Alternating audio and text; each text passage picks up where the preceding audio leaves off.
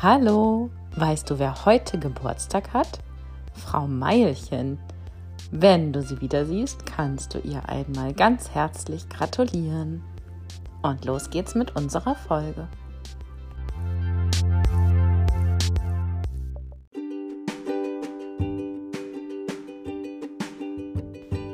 Hallo und einen schönen guten Morgen. Heute möchte ich euch ein gutes Rezept gegen Langeweile mitgeben.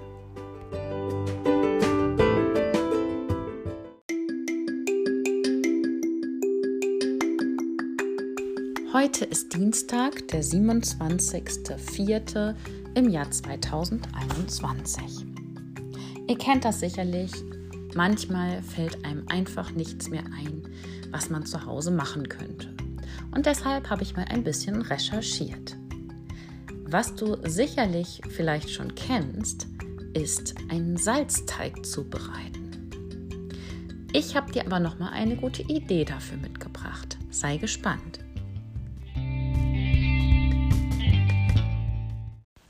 Was ist ein Salzteig überhaupt? Ein Salzteig macht man hauptsächlich aus Salz, Mehl, Öl und Wasser. Und das ergibt dann eine Masse, die ein bisschen ist wie Knete. Und wenn man daraus etwas formt und in den Backofen steckt, dann wird es steinhart. Und man kann es sogar noch bunt anmalen. Du brauchst für den Salzteig zwei Tassen Mehl, einen Teelöffel Öl, eine Tasse Salz und eine Tasse Wasser. Du rührst einfach alles zusammen, knetest es gut durch und schon kann es losgehen.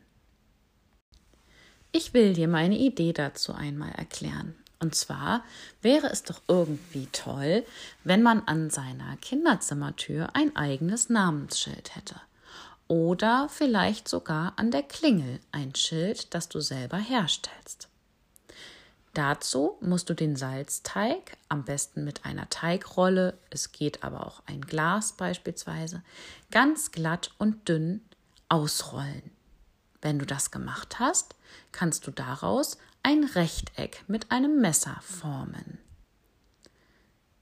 Der Teig, der übrig bleibt, den kannst du verwenden, um noch ein paar Verzierungen anzubringen. Es empfiehlt sich dort übrigens, die Fläche etwas mit Wasser anzufeuchten und dann erst dein Motiv draufzulegen.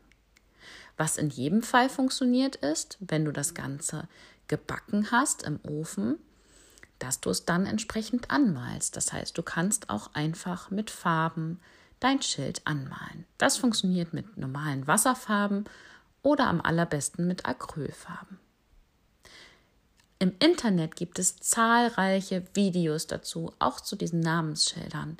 Vielleicht schaust du da einfach mal mit deinen Eltern, welches Rezept und welche Möglichkeiten dir dort am besten gefallen und suchst dir die beste Anleitung. Und schon geht es los. Ich wünsche dir dabei ganz viel Spaß.